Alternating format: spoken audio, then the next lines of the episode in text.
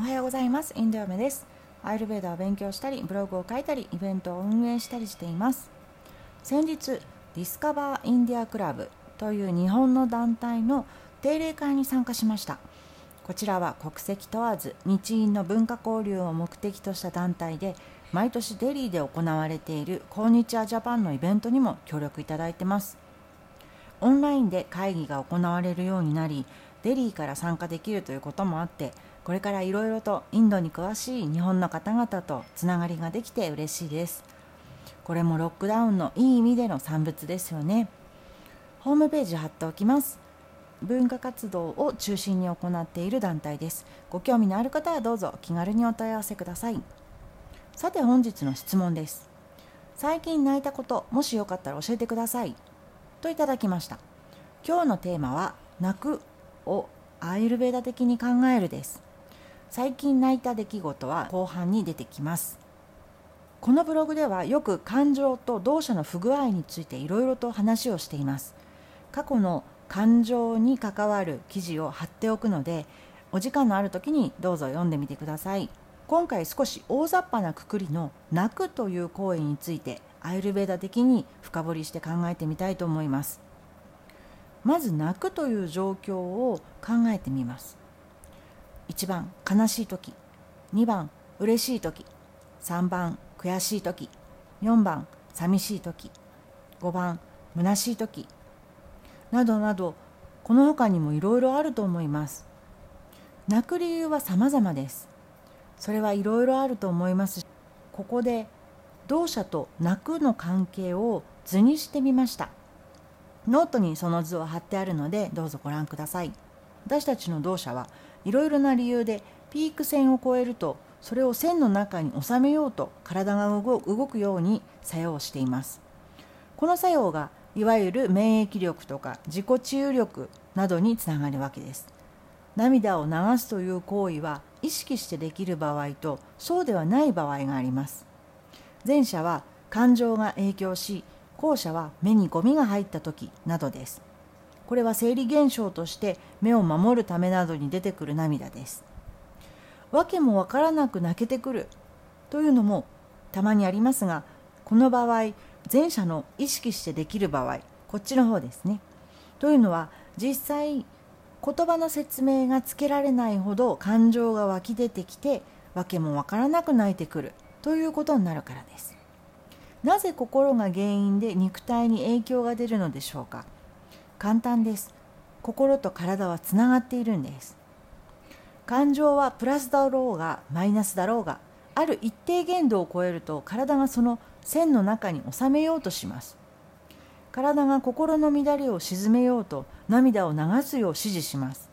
体の中に入ってきたばい菌を追い出すために熱を出すのと同じ原理です。心を平穏に保とうとするわけですよね。その証拠に嬉しくても悲しくても泣いている時は興奮状態です。正常ではありません。そのため悲しい時に涙が出る。なぜかわからないけど泣けてくるは体の自己治癒力が働いているんだと思って思いっきり泣いてみてください。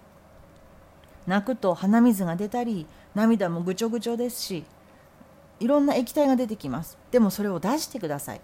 ティッシュ箱を忘れずにそしてすっきりさせるんです。これが何日も同じことで泣いているとします。するとどうなるか。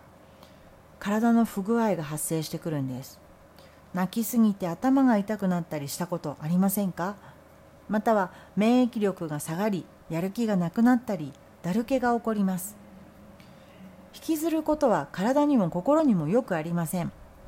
引きずらないためにはいろいろな方法があるんですがこれはまた別の機会にしたいと思います。アザルニア・ベガという抑えてはいけない生理現象の一つに実は涙が含まれています。泣くという行為は体がもともと持っている回復方法の一つなんです。ですから泣きたい時は思いっきり泣いてその後すっきりしてほしいです。そろそろ質問者さんの質問にお答えしたいと思います。最近泣いた出来事もしよかったら教えてください。最近泣いた出来事はちょっとしたものでした。